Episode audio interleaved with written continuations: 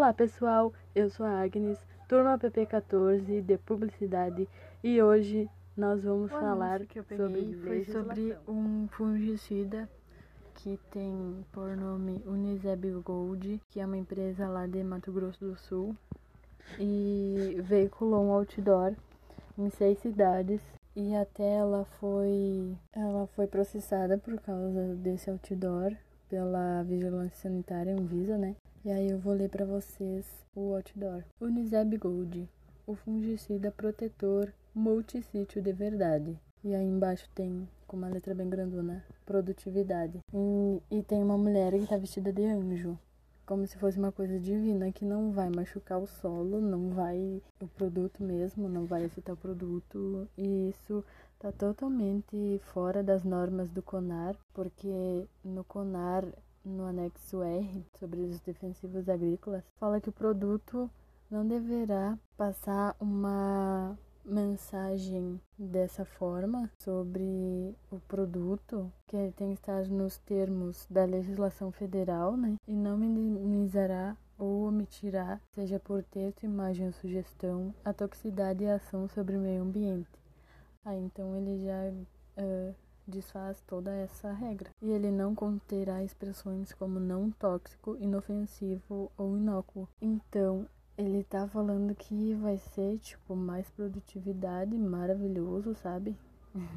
Só que não é bem assim, né? Que não pode é, fazer propaganda infantil do produto, tipo, pegar um modelo infantil, ou pessoa que aparenta ser menor de idade. Como é o caso ali da mulher, ela parece, tipo, ter uns 17 anos, sabe?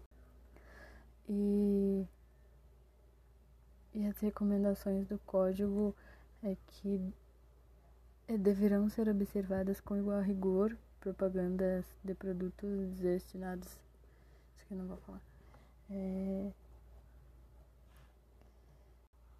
Então, sobretudo, ela precisa ser responsável, precisa e clara o anúncio, e a responsabilidade é reforçada pela certeza de que o uso inadequado do produto afeta não apenas a pessoa que decide sua aplicação, mas transcende a outras.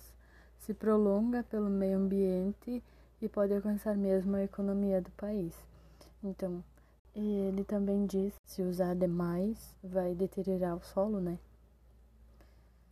E o anúncio e a propaganda, ela precisa ser, deve ser informativa, didática, evitando ser tratada como bem de consumo.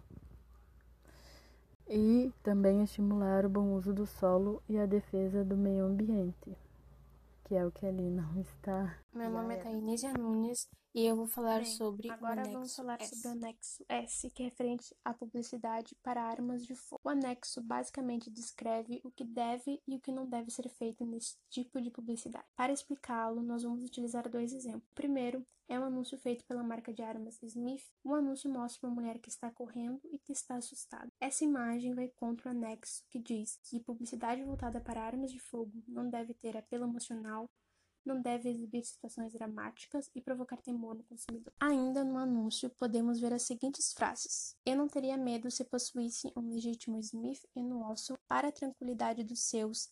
Deve existir em seu lar um legítimo Smith Wesson, o defensor de vidas e interesses. Essas frases vão contra o anexo que diz que a publicidade não deve levar ao consumidor a ideia de que a arma é a única defesa do seu. No entanto, devemos levar em consideração que o anúncio foi feito no ano de 1929, enquanto o anexo foi feito no ano de 1980, ou seja, na época de sua criação não existia nenhuma lei que proibisse a sua veiculação. Porém, o próximo exemplo é bem mais recente. Em 2019, um clube de tiro de Vitória, Espírito Santo, exibiu um outdoor em uma das pontes da cidade. Segundo os responsáveis pela criação do outdoor, ele foi feito pois a procura pelos serviços aumentaram. Isso ocorreu pois no mesmo ano o presidente do Brasil, Jair Bolsonaro, criou um decreto que flexibiliza o posse de armas no país. No entanto, mesmo com a criação do decreto, as leis continuam iguais no que se refere à para- Agro é pop. Agro é tiro.